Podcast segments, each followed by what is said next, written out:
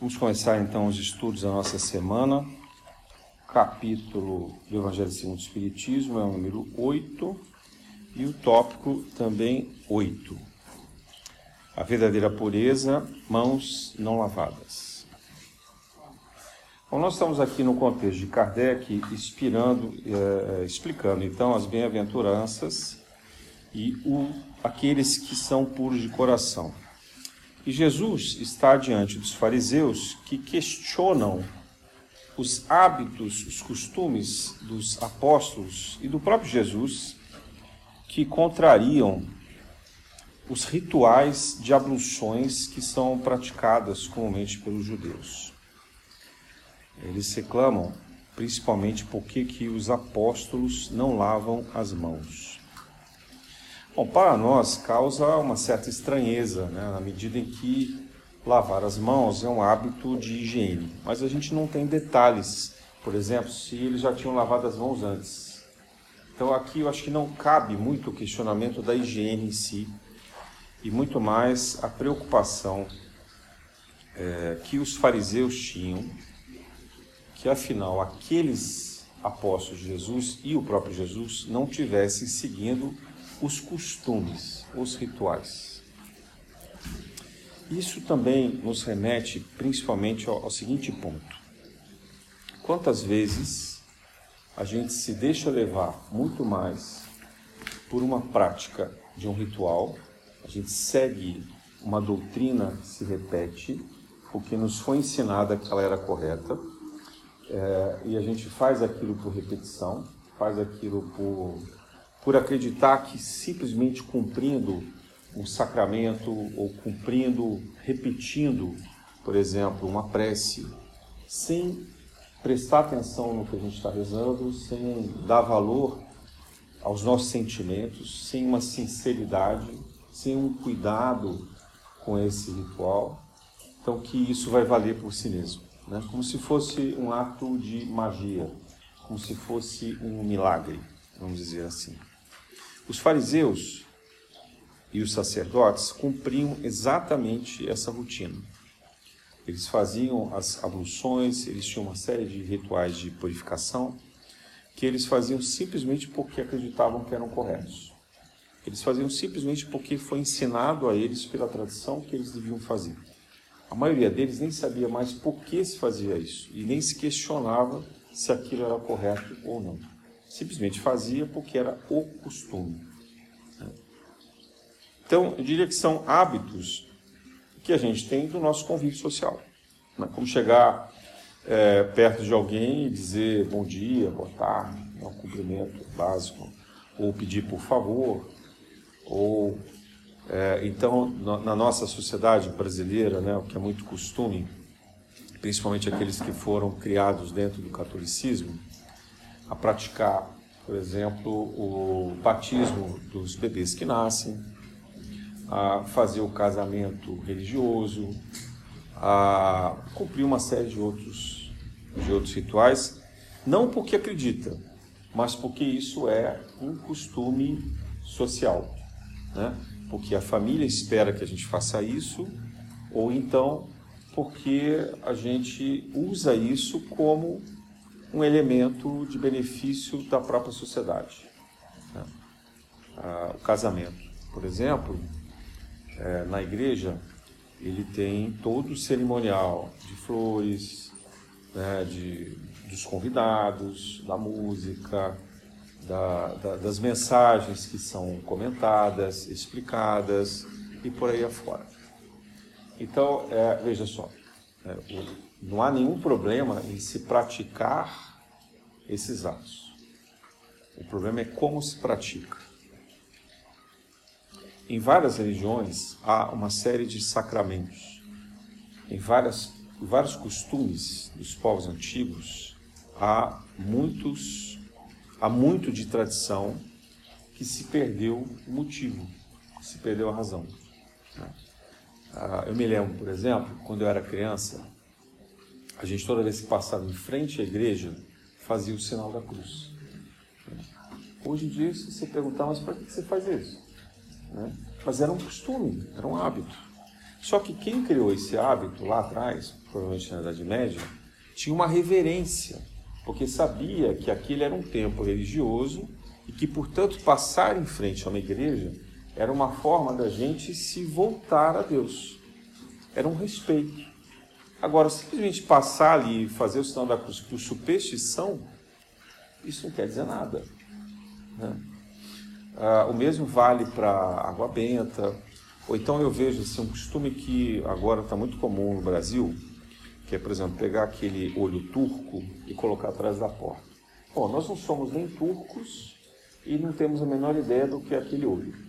Então isso é superstição. Pode ser decorativo, ok. Mas eu digo, tem valor religioso isso? Então é exatamente esse ponto que Jesus quer chamar a atenção. Jesus não adotou nenhum ritual. Não havia nenhuma prática repetitiva que Jesus fizesse. Ele tinha alguns hábitos que eram importantes e que ele instituiu para os apóstolos. Mas nunca como um ritual, e sim como, como uma prática normalmente relacionada à caridade, ao amor ao próximo. Então, qual era o hábito mais comum de Jesus? Ele, antes de fazer a refeição, sempre fazia uma prece, agradecia ao alimento. Né? E, e ele gostava dele distribuir o pão. Então, ele cortava o pão e ele distribuía os apóstolos. Ah, mas então é porque Jesus distribuiu o pão e aquele pão tem um significado que é o corpo dele. Não. Ele fazia isso porque ele queria mostrar que ele veio para servir e não para ser servido. Então a gente esquece o motivo e adota o hábito. Né? O hábito não é importante. O importante é o porquê, é o significado, é o servir. E ele mostra mais a necessidade do serviço na, na, na última ceia, que a gente chama, na celebração do lava-pés. Né? Então ele vai mostrar ali que, ao invés dos, dos chamarem os servos para lavar os pés e as mãos dos, dos apóstolos, ele se coloca nessa posição de um trabalho que normalmente era feito por servos ou pelas mulheres, que eram colocados em segundo plano. Né? Um trabalho menos valorizado, inferior. Então Jesus faz esse papel. Mas é pelo ritual? Não. É pelo gesto. O gesto da humildade, o gesto da caridade, o gesto do serviço. Né? Se colocar à disposição das pessoas. Um outro costume muito importante de Jesus é que ele sempre se permitia o silêncio. Então, era muito comum Jesus deixar os apóstolos, os discípulos, e sair sozinho. E ele não permitia que ninguém acompanhasse. Dizer, ele tinha o seu momento de solidão. Ou ele ia para o deserto, ou ele ia para uma mata, para uma floresta, ou ele entrava num barco, ia navegar sozinho, mas ele ia sozinho. Né? E esse gesto demonstra também um costume, mas não é um sacramento. Não é algo que precisa ser repetido por si só. O que, qual era a mensagem que Jesus passava? A importância da gente estar com o nosso eu interior. A importância da gente poder sozinho falar com Deus. Da gente entrar em sintonia com essa ideia de Deus que todos nós temos. E que não houvesse ali nada interferindo. Quanto mais na natureza, melhor. Né? Os evangelhos narram vários momentos de Jesus nessa situação. O mais conhecido deles foi o período que ele passou no deserto e que lá, pelas narrativas dos evangelhos, que ele foi tentado pelo demônio. Né? Também uma condição figurativa, mas que demonstra o quê? A dificuldade da gente ficar sozinho. Quando a gente de fato fica sozinho, e a gente começa a ouvir alguma coisa dentro da gente que incomoda muito. Né? Como se as nossas sombras, as nossas preocupações começassem a vir à tona. Como se viessem as culpas, como se viessem os medos, as dificuldades, todas as nossas ameaças. Então, estar num deserto sozinho já é uma tentação, já é difícil. Mas Jesus sempre fazia. E ele recomendava que as pessoas fizessem isso também. Então, isso é um bom costume, mas não é uma cerimônia. Não é algo que precisa ser transformado em ritual. Então, nesse dia especial, Jesus, muito inteligente, né? ele um espírito extremamente evoluído, capaz é, de, de ler os corações, as mentes. Sabia que aquelas críticas dos fariseus não eram sobre os costumes, simplesmente. É porque eles queriam encontrar nos apóstolos, em Jesus, uma falha que pudesse haver uma condenação. Dizer, olha, está vendo? Vocês não cumprem os preceitos religiosos e, portanto, vocês vão ser sujeitos às, às punições do tempo. Então, os fariseus estavam à cata de alguma falha que eles pudessem criticar publicamente Jesus e os apóstolos e talvez condená-los, porque eles estavam descumprindo os costumes religiosos. Então, os fariseus não estavam preocupados com o sentido que aqueles costumes tinham, mas com as aparências que isso tinha. E há também nesse, nesse tópico uma passagem que Jesus vai à casa de um homem muito rico. Esse, esse homem convidou Jesus não porque ele gostasse de Jesus, mas Jesus estava famoso. E Jesus era muito conhecido já nessa época pelos milagres que ele fazia. Então, esse, esse judeu rico queria mostrar para os amigos dele que eles tinham influência, quer dizer, que ele era capaz de atrair Jesus. Então ele faz uma festa ele faz um festim, uma, ele convida várias outras pessoas importantes para mostrar que ele era íntimo de Jesus. Né? E Jesus faz de conta que está na corda dele. Quando ele chega lá na casa, ele não lava as mãos segundo os costumes, provavelmente de propósito. E o fariseu critica Jesus publicamente. Né? E Jesus chama então esse esse rico, assim como ele tinha feito com os fariseus, de hipócrita. Né? E aqui está aquela frase famosa de que o mal não é o que você come, mas aquilo que sai de dentro de você. Né? É, aqui dá muitas e muitas lições. Jesus, então, é um homem do seu tempo, mas é um homem capaz de quebrar os costumes, os paradigmas, porque ele simplesmente vicia porque eles simplesmente são aparência, porque eles não têm um sentido de valor, um sentido de amorosidade. E ele faz isso o tempo inteiro, exceto quando ele vê valor em alguma coisa. Por exemplo, ele frequentava as sinagogas. Jesus ia aos cultos das sinagogas para ler e estudar os, os textos sagrados.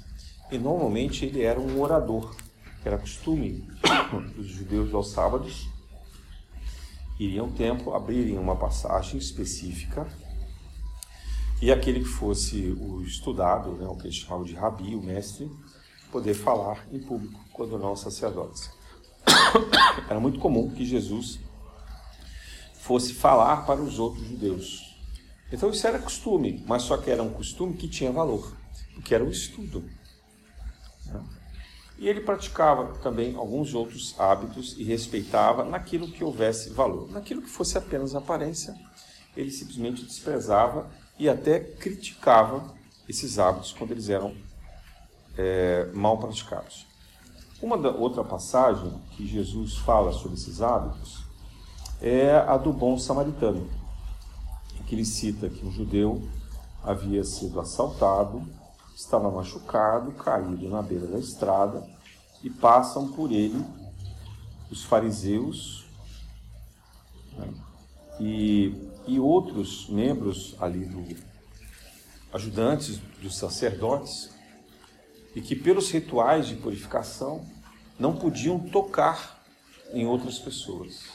E se justificam que eles não podiam fazer a caridade porque tinham feito a limpeza. E aí, como eles se sentiam aprisionados, digamos assim, a essa ritualística, eles não socorrem ninguém. Embora, embora tanto as escrituras quanto os costumes judaicos determinassem que se deveria socorrer aos mais necessitados e principalmente quando houvesse alguém ferido no meio do caminho. Né? Então Jesus chama a atenção, dizendo assim, olha, vocês deram mais valor ao ritual do que à caridade. E o que é que tem que vir primeiro? Caridade. E às vezes é difícil a gente fazer essa escolha. É, por exemplo, quando a gente está nos nossos compromissos de trabalho, de família, nós somos quase sempre levados a priorizar essas atividades. É muito difícil na nossa sociedade encontrar um tempo para a espiritualidade. Às vezes é muito difícil negociar no, no costume do lar com os nossos familiares a possibilidade da gente se ausentar por duas, três horas para poder fazer um ato que seja espiritual. Né? Porque ninguém entende. O que você vai fazer lá? Está chovendo. Você vai fazer o quê? Ouvir alguém falar? Né? Vai lá é, receber um passe? Que história é essa? Né? Fica aqui, vai ali no canto, faz uma prece e pronto. Então, e a gente se deixa levar por isso. No trabalho, então, é a coisa mais comum é, dos compromissos para nós serem agendados às terças-feiras. Quantas vezes eu tive dificuldades para transferir uma viagem, né, porque as pessoas faziam questão de marcar na terça-feira. Eu falei, gente, por que vocês têm cinco dias úteis na semana e se precisar ainda tem o um final de semana, mas tem que marcar na terça, né? Será mesmo que precisa marcar na terça-feira? Ou isso é um capricho de, de, de energias que querem nos atrapalhar, que querem impedir a gente de estar aqui? Quantas vezes a gente acaba cedendo a isso por respeito ou por dificuldade de esclarecimento? Então, o que Jesus nos chama a atenção é que amar a Deus sobre todas as coisas é uma grande prova. E é uma prova que nos coloca em indisposição com as pessoas com quem a gente convive. E isso é necessário. Aí vocês vão dizer assim: ah, mas você está querendo que a gente se rebele contra o mundo. Bom, lembre-se que Jesus diz assim: eu vim trazer a espada. Então, não sou eu, o Lino, que está falando isso. Quem fala isso é Jesus. Sim, a postura de Jesus ela é firme e disciplinada nesse sentido. A gente não tem que se preocupar em agradar todo mundo quando o que a gente precisa fazer é o certo. É claro que Jesus não nos pede para deixar em abandono aqueles que estão sob a nossa guarda. A gente não vai abandonar a família, a gente não vai abandonar o nosso trabalho. O que a gente precisa é ter a firmeza de demonstrar a nossa vontade e a importância do gesto espiritual, da decisão espiritual que a gente quer tomar. Então a gente tem que ser capaz de abandonar, sim, outros compromissos. Dizer não a outros compromissos. De realmente valorizar esse compromisso que a gente tem. E eu não estou falando só de Casa Paula, estou falando sobre tudo. Né? Por exemplo, às 6 horas da tarde, a gente, desde a da pandemia, no início da pandemia, a gente faz uma convocação por orientação de espiritualidade para fazer uma prece. Uma prece curta, né? Uma Ave Maria, um Pai Nosso, e a gente recomenda que seja feita a prece do culto. Quem tiver mais tempo e disponibilidade, pode fazer uma leitura do Evangelho, né? fazer um, o Evangelho no lar, com a família, etc. Mas eles não perdem nada além do que essas três preces. Gente, que não leva mais do que 5 a 10 minutos se for feito muito devagar. Né? É... Então a gente assim, 6 horas da tarde, ah, precisa ser exatamente às 6? Não, tudo bem, não precisa ser exatamente às 6. Pode ser um pouco antes, pode ser um pouco depois. Mas é importante que seja feita a prece. Só que você vai dizer assim, ah, mas eu estou ocupado, eu não posso parar o que eu estou fazendo. Veja como a vida consome a gente. Né? como se a gente não pudesse dispor de 5 ou 10 minutos. Qual é, às vezes, o recurso que a gente tem? Vai no banheiro. Se tranca no banheiro. Né? No banheiro, provavelmente ninguém vai te incomodar nem perguntar porque você está ali. Ninguém vai te criticar porque você está rezando. Porque realmente, se você parar no meio do seu trabalho e fizer um gesto de oração, as pessoas vão te achar estranho. As pessoas vão querer te criticar, alguém vai comentar. Porque tudo aquilo que a gente faz que é bom e é correto, incomoda o outro. Sabe por quê? Porque o outro cai em si que ele também devia fazer isso, mas ele não faz. Então, quando ele não tem coragem de fazer, ele critica quem faz. Ele quer tentar desmoronar aquele que tem coragem e firmeza moral. Então, nessas horas, é melhor a gente ser humilde. Faz escondido, discretamente. para não criar o desconforto. Porque se alguém vai falar com a gente sobre isso, a gente vai ter que rebater, tentar justificar, tentar convencer o outro, e o outro não está aberto para ouvir. Não tem nada que vai fazer convencer ele. Se ele já está nesse ponto da crítica, não tem argumento. Né? Então, por mais que Jesus tentasse convencer os fariseus, ele não conseguiu. Então, isso, isso para mim é um grande exemplo, sabe, da nossa escolha no dia a dia. Jesus não conseguiu convencer nem os fariseus e nem os romanos. Então, que pretensão é a nossa de querer convencer alguém? A gente vai ajudar os que estão abertos. O que é que transforma as pessoas? O nosso gesto. O nosso gesto coerente, consistente, humilde de praticar o bem. Isso vai chamar atenção. Isso vai gerar uma dúvida. Vai colocar uma sementinha na cabeça dessa pessoa. E vai dizer, poxa, o dia que ele caiu em si, ou ela caiu em si, eles vão pensar, ah, eu acho que eu vou, vou lá para ver o que acontece. Né? Eu vou ali para ver o que, que tem de diferente. Ou eu vou fazer essa oração também. Eu vou, eu vou me sentir na, disposição para fazer esse gesto. Mas isso, cada um tem seu tempo e a gente tem que respeitar. E a crítica que o outro faz sobre a gente, a gente tem que entender que nunca é pessoal. A gente aprende estudando isso na filosofia, na, nas ciências sociais em geral, na psicologia, na própria psicanálise, e quando alguém faz uma crítica para a gente, ele está fazendo uma crítica para ele mesmo ou ela mesma. Né? É uma forma da pessoa querer dizer assim: o culpado são os outros, o inferno são os outros. Como eu não consigo mudar a mim mesmo, eu vou criticar o mundo. Eu vou dizer que o mundo é que não presta. Mas no fundo, no fundo, a consciência diz: você é que está errado. Mas a pessoa não consegue enxergar isso. Então ela precisa brigar com o mundo. Né? Ela precisa tentar encontrar um culpado externo, porque ninguém suporta a própria culpa. Ninguém suporta o próprio erro. Não é difícil quando a gente erra ter que chegar para alguém que, presenciou a nossa falha, ou que a gente causou um mal, e ter que dizer: olha, desculpa, eu errei. Isso é muito difícil. Fazer isso com sinceridade é muito difícil. Então, esse gesto de auto-reconhecimento é um, é um processo muito avançado.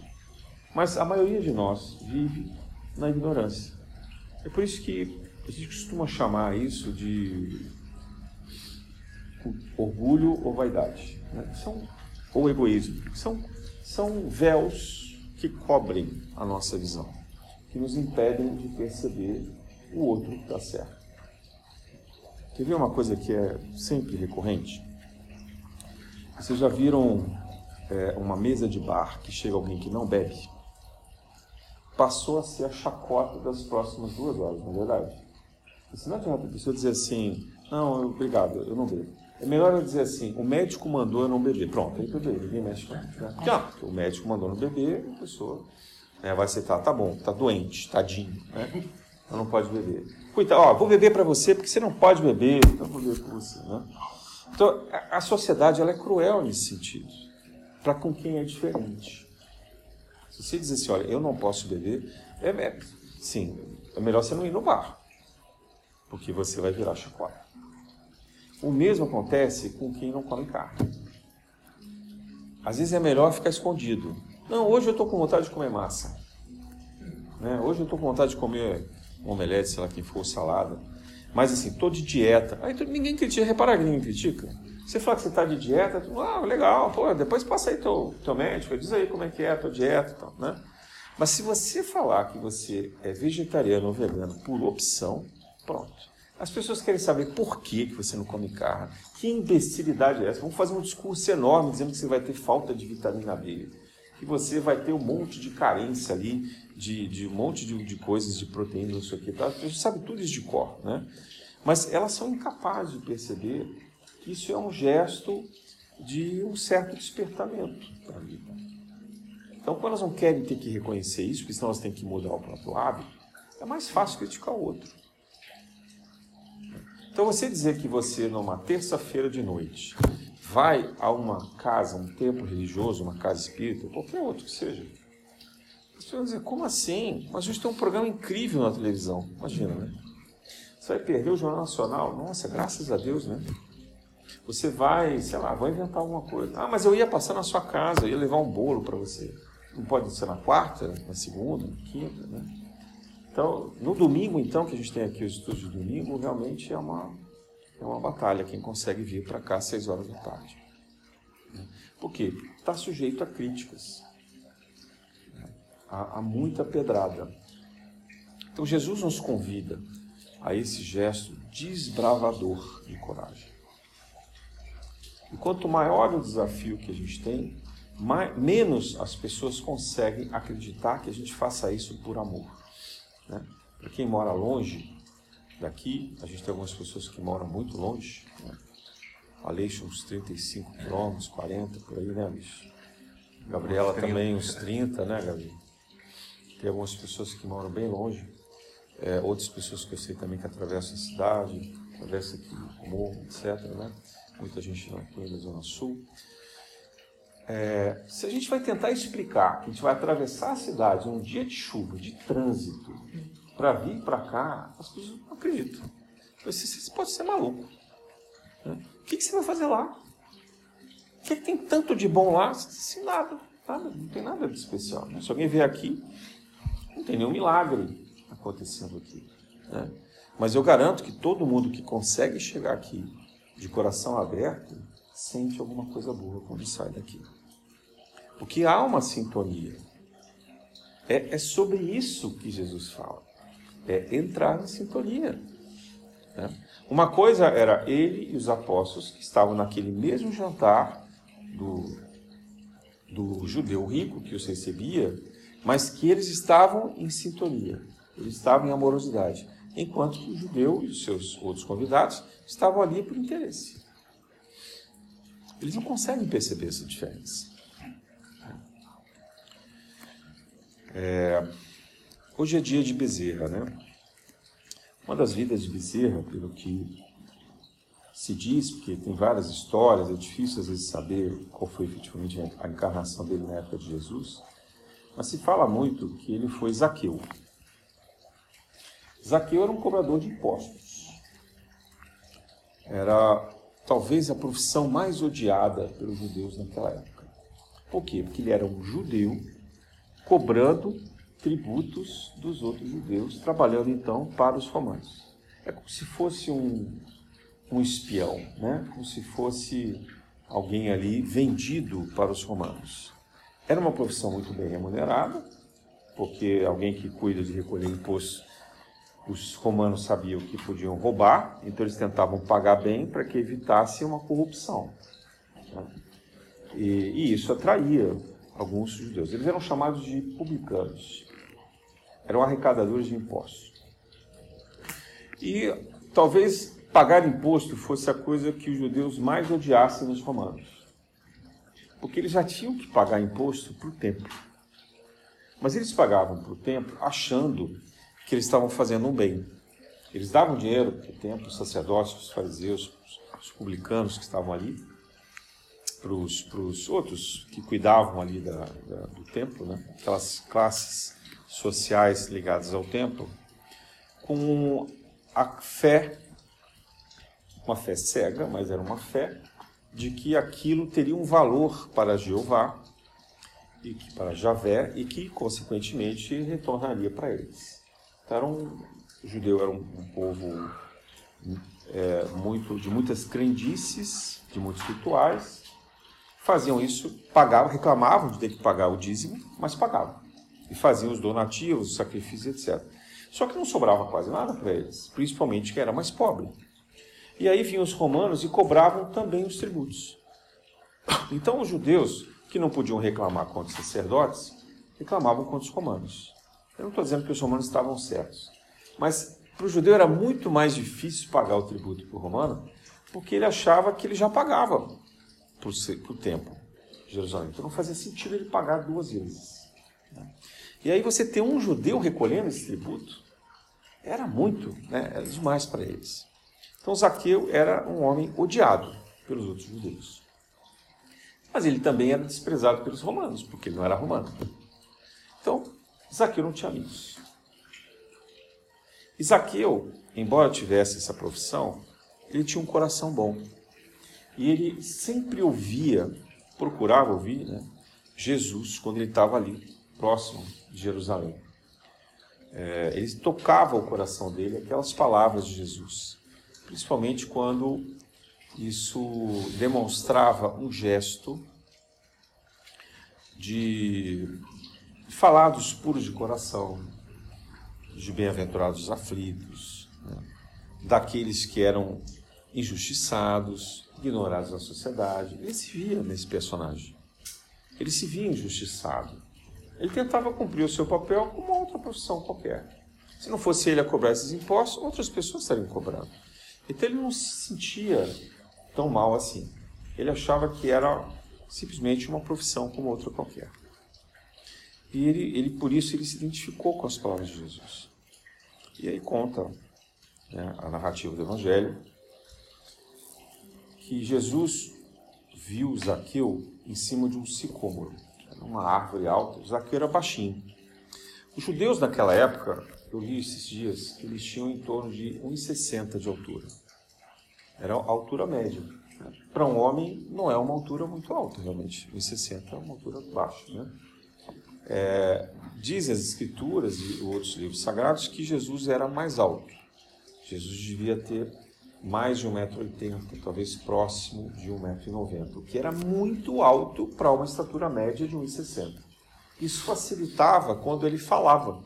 Ele estava na multidão, porque as pessoas baixinhas olhavam para ele, aquele homem grande, alto, era facilmente reconhecível. Mas Zaqueu talvez fosse até mais baixo do que isso. Ele não conseguia ver Jesus e ele sobe numa árvore. E dessa árvore, então, ele ali de pendurado, chama a atenção de Jesus. E Jesus diz: Zaqueu, desce, hoje eu vou jantar na sua casa. Bom, o evangelho para ali, a gente sabe que Jesus foi jantar e depois o convida para que ele siga. Né? É, ele larga tudo, doa aos pobres e segue Jesus. Alguns livros apócrifos e algumas histórias que a gente tem no Espiritismo dizem que a mulher de Zaqueu se revoltou muito com ele. Porque ela não tinha nenhuma culpa de ser cobradora de impostos, porque ela não cobrava impostos. Ela era uma pessoa que trabalhava dentro de casa. Né? Então ela usufruía da riqueza. E parece que gostava disso. Então, quando ele disse que vai vender tudo e seguir Jesus, ela ficou muito revoltada. Ela não tinha sido tocada no coração pelas palavras de Jesus. Talvez ela nem soubesse quem fosse Jesus. E aí veio possivelmente mais uma das provas de Zaqueu, que era reconhecer que aquele casamento era um casamento arranjado e por interesse. Portanto, não era um casamento espiritual. Os livros não dizem para gente se Zaqueu tinha filhos. Possivelmente ele tivesse. Então, o que a gente pode deduzir é que ele deixou a esposa e os filhos com algum dinheiro, doou o resto que ele pôde e seguiu a Jesus.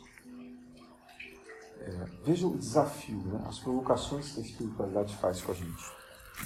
Às vezes a gente reclama que a gente está numa situação confortável e a gente acha que faz a coisa certa. A gente não tem a exata consciência dos atos que a gente pratica.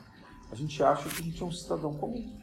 A gente tem um trabalho, a gente tem uma família organizada, a gente tem um papel ali que a gente exerce na sociedade e aparentemente está tudo certo. Mas no nosso coração nós somos infelizes, nós estamos insatisfeitos. Tem alguma coisa que nos incomoda, tem alguma coisa que a gente queria que fosse diferente. Mas quando a gente é chamado a fazer um gesto diferente, a gente não consegue largar os nossos hábitos. A gente sempre vai encontrar um motivo, uma justificativa. Zaqueu, por acaso, foi um daqueles que foram chamados e que seguiram Jesus. Mas quantos e quantos e quantos Jesus deve ter chamado e que se negaram a abandonar suas casas, os seus hábitos, os seus costumes e seguir a Jesus. E não devia ser fácil, Porque você ir contra o sinédrio, você ir contra os costumes dos sacerdotes, era se tornar inimigo dos judeus. Era também se tornar inimigo dos romanos. Porque os romanos queriam que as pessoas fossem como ovelhas, fossem como cordeirinhos, que obedi fossem obedientes, tanto às normas dos judeus quanto às normas romanas. Né? Eles não queriam que ninguém se revoltasse, que ninguém se rebelasse, que ninguém criticasse a situação de poder. E Jesus coloca tudo isso em xeque. Embora Jesus não fosse um revolucionário do ponto de vista político, como esperava Judas, por exemplo, que ele pegasse em armas, lutasse, expulsasse os romanos, etc. Jesus era muito revolucionário no seu gesto de contradição, de expor as contradições, de trazer a verdade, a clareza. Ele não disse, eu sou o caminho, a verdade e a vida. Jesus é o caminho porque ele nos convida à mudança. Ele tira a gente da zona de conforto. Ele tira a gente dos costumes que a gente faz. A gente nem sabe por que, que a gente faz aquilo. Ou às vezes a gente tem uma ideia falsa de felicidade imediata com aquilo. Né? Como tem aquele judeu rico ao fazer o jantar para receber Jesus. É claro que você comer bem, beber bem, é uma coisa saborosa, gostosa. Mas se você só faz isso, se você só se prende a isso, se, o que é que isso modifica na sua vida? O que é que isso desperta em cada um de nós? O que é que isso de fato nos traz felicidade? Quando eu vejo um final de semana chuvoso, como foi esse nosso, possivelmente vai ser o próximo também, né? Eu penso assim: o que será que as pessoas estão fazendo nesse domingo? Bom, pelo trânsito, a gente deduz facilmente. As pessoas estão indo para shopping ou para casa de família. Enfilar uma boia na casa da sogra, dos pais. Né? Então, isso já é um sintoma da dificuldade das pessoas ficarem sozinhas. Né? A dificuldade que as pessoas têm de tirar esse momento e dizer: olha, hoje vai ser um dia nosso. Vamos ficar em família? Vamos fazer uma atividade nossa? Né? Mulher, marido, os filhos. Vamos fazer alguma coisa aqui em quatro paredes. Eu sei que é difícil, mas vamos tentar fazer. Não, a primeira atitude é: vamos sair daqui. É como se a gente dissesse assim: a gente não se suporta mesmo, então vamos procurar outro lugar para ver se a gente consegue conviver. É triste isso, né? Ou então vamos chamar alguém para vir aqui em casa, porque assim a gente se distrai. Bom, ir para shopping não preciso nem falar, né? Porque o shopping é onde as pessoas de fato estão completamente é, encantadas, iludidas com as opções de compra. Aí vocês vão dizer assim: ah, mas o shopping não é tão ruim assim. Mas eu não estou dizendo que o shopping é ruim. Eu estou dizendo é para a gente olhar para dentro da gente e perceber o que a gente faz por impulso. E o quanto esse impulso fala da gente mesmo. O quanto a gente se engana nesse gesto. O quanto, no fundo, é uma fuga. É um costume. Na época dos judeus, ir ao shopping era ir a um templo. O átrio central do templo de Jerusalém era onde tinham os camelôs com as lojinhas e as oferendas. Ali é que estava o grande comércio. E nos arredores do templo estavam os comerciantes, os que trocavam dinheiro, faziam câmbio, etc. E vendiam outros bens que eram proibidos de serem vendidos dentro do templo. Então, ir para o templo de Jerusalém era ir para o shopping. Ah, mas tinham as oferendas. Sim, oferendas, costumes, por interesse. Sacrifício, olha lá o óbolo da viúva. Chega um cara cheio de moedas e tal, e joga lá naqueles vasos que eram de metal de propósito, porque quanto mais barulho fizesse, mais chamava a atenção daquele que estava doando muito. Então ele queria que fizesse barulho, né? jogava várias moedas, aquelas moedas tilintando, para que todo mundo em volta percebesse, nossa, isso aí é rico e poderoso e está doando muito para todo mundo. Né? Enquanto o óbolo da viúva são duas moedinhas levinhas, fininhas, joga ali e faz um tim, né? Assim, não faz nem barulho quase, né? então ninguém percebe. É, então, esses gestos na época de Jesus são muito parecidos com o que a gente faz hoje. A gente parece que dois mil anos passaram e muito pouco mudou.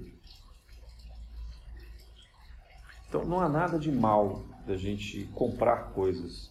Não há nada de mal da gente tentar ter uma vida confortável, saudável, da gente comer bem. Mas há sim maldade, há sim distração, há sim uma grande ilusão quando a gente não entende os impulsos que a gente tem, os hábitos que a gente pratica e que esses hábitos escondem um egoísmo, um interesse, uma vaidade, um orgulho, uma maldade, às vezes até uma forma de disfarçar o quanto a gente não se tolera mais, o quanto a gente não se suporta mais, e o quanto a gente quer fugir desse ambiente que a gente está, que é um ambiente de desamor, um ambiente de desrespeito. A maior prova que nós recebemos é entre quatro paredes, com as pessoas com quem a gente convive dentro de casa. A pandemia mostrou isso, né? Principalmente ali no início, que a gente de fato não podia sair de casa. É, como foi difícil, quantos casamentos se abalaram ali, quantos casamentos terminaram, quantas brigas vieram à tona entre pais e filhos, quantas conversas difíceis aconteceram. Por quê? Porque ali as sombras tiveram que se resolver. Houve um momento ali, um mês, dois meses em que realmente foi muito difícil. Todo mundo teve que ficar em casa e era algo intolerável. A gente também viu ali a desculpa de filhos, principalmente, não irem visitar mais os pais. Né? Porque faziam isso por costume, por obrigação, e agora tinha uma desculpa perfeita. Não, eu não posso. Pandemia não, não, não deixa eu sair, e se eu sair, eu posso levar vírus para vocês. Essa é a desculpa perfeita. Né? para quem não queria visitar os parentes. Então, é, as pessoas, não é que elas não quisessem se expor, mas elas não queriam é, cumprir aquele ato protocolar, burocrático, de desamor. Vejam quantas coisas vieram à tona. A gente também viu essa desculpa das pessoas que abandonaram as casas espíritas. Uma coisa que me chocou profundamente foi uh, entender de diversas casas, não são apenas espíritas, diversos, diversos templos religiosos deixaram de doar cestas básicas e alimentos. Agora imagine o seguinte: essas famílias miseráveis que dependiam dessas cestas básicas, de repente deixam de receber o alimento. Só que elas também não têm trabalho. E a ajuda do governo demorou para acontecer. Então eles ficaram meses sem ter o que comer. E as casas todas fechadas porque os médios não queriam se expor. Eu me pergunto assim, mas na hora do testemunho, a pessoa está 20 anos trabalhando numa casa espírita, e na hora do testemunho, ela simplesmente não vai? Eu estou criticando abertamente isso, estou fazendo isso, porque acho que a gente precisa dar nome às coisas. A gente precisa ter a coragem de perceber o quanto existe de sombra além de nós. E o quanto a gente se omite. É sobre isso que Jesus fala. Não adianta nada praticar as coisas, os atos por costume. Não adianta a gente vir na casa espírita enquanto tudo está bem, enquanto não tem dificuldade. Na hora da dificuldade a gente para. Mas é aí que precisa. Na hora da dificuldade é que as coisas estão incomodando a gente, é que a gente precisa enfrentar. Na hora do incômodo é que a gente precisa mudar. Na hora da dificuldade do trabalho, na hora da dificuldade de casa, a gente tem que ter a coragem de vir. Ah, mas eu vou terminar o meu casamento por isso. Talvez. Mas quem disse que terminar o seu casamento vai ser uma coisa ruim nesse caso? E aí eu retomo aquilo. Será que para ele realmente foi uma coisa ruim? Ah, mas o Evangelho então está querendo que as, as pessoas se separem? Não. O Evangelho quer que as pessoas se esclareçam se ilumine. Quer que elas não vejam, não sejam hipócritas. Não tenham uma relação simplesmente porque assinaram um papel, porque firmaram um compromisso.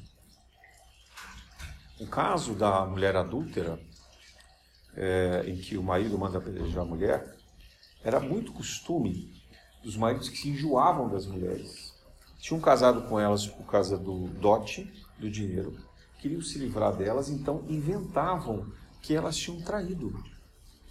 Eu não estou dizendo que aquele caso específico foi isso, mas isso era um dos costumes. Porque bastava que o marido dissesse que a mulher estava traindo, que ele tinha fé pública. E os outros homens se juntavam e lá apedrejavam até a morte. E ele ficava com a herança e podia casar de novo. Porque não havia separação, não havia divórcio.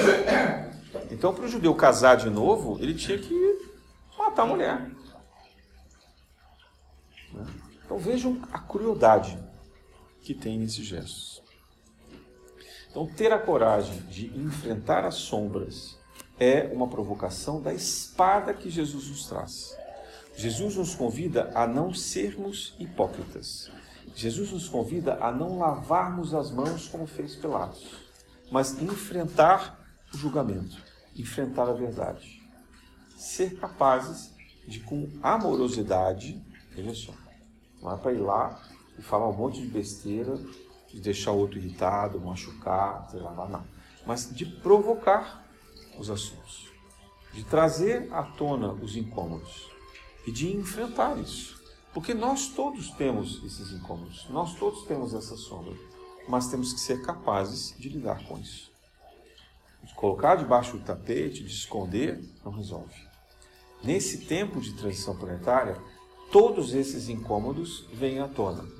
Nós somos convidados a enfrentar esses males que nós convivemos, mas que são males de hipocrisia. Sejamos capazes de ser diferentes. O que os discípulos de Jesus eram era diferente daquela sociedade. Eles, quando seguiam os ensinamentos de Jesus, eles se destacavam, porque as escolhas deles eram de amorosidade. Eles sabiam priorizar os ensinamentos de Jesus e criavam contrariedade. Jesus foi acusado de não respeitar o sábado, foi, respeito, foi acusado, como eu disse aqui, de não seguir os rituais, soluções. Né? Foi acusado de uma série de coisas, de falar mal contra Roma, contra César, um monte de mentira que falavam contra ele. Mas na verdade o que ele estava fazendo era despertar as mentes e os corações. Bom, é, dois mil anos, mais ou menos 20 encarnações, nós estamos ouvindo isso já há bastante tempo. Então, acho que é o momento da gente começar a pensar nisso. O que é que a gente pode fazer diferente? O que é que de fato incomoda o nosso coração lá dentro? E o que é que nós estamos sendo convidados a ser melhor, a fazer a diferença no mundo? E sentir sim uma alegria que não é mais passageira, mas é uma alegria que quando chegar uma terça-feira, chovendo, com trânsito, a gente vai dizer assim: que legal, estou indo para casa Paula. Que legal, estou indo lá fazer um trabalho de caridade. Que legal, hoje é o dia que eu vou estudar. Porque essa alegria ninguém tira da gente. Essa alegria não tem sacrifício que possa nos impedir de fazer mais longe que seja o percurso que a gente tem que percorrer. Porque aqui a gente sabe que leva uma energia boa, positiva. A gente aprende e a gente compartilha essa amorosidade. Que a gente possa sentir isso sempre no nosso coração. No exemplo de Zaqueu Bezerra de Menezes, que a gente possa lidar e aprender sempre com a caridade. Na graça de Deus. Graças a Deus.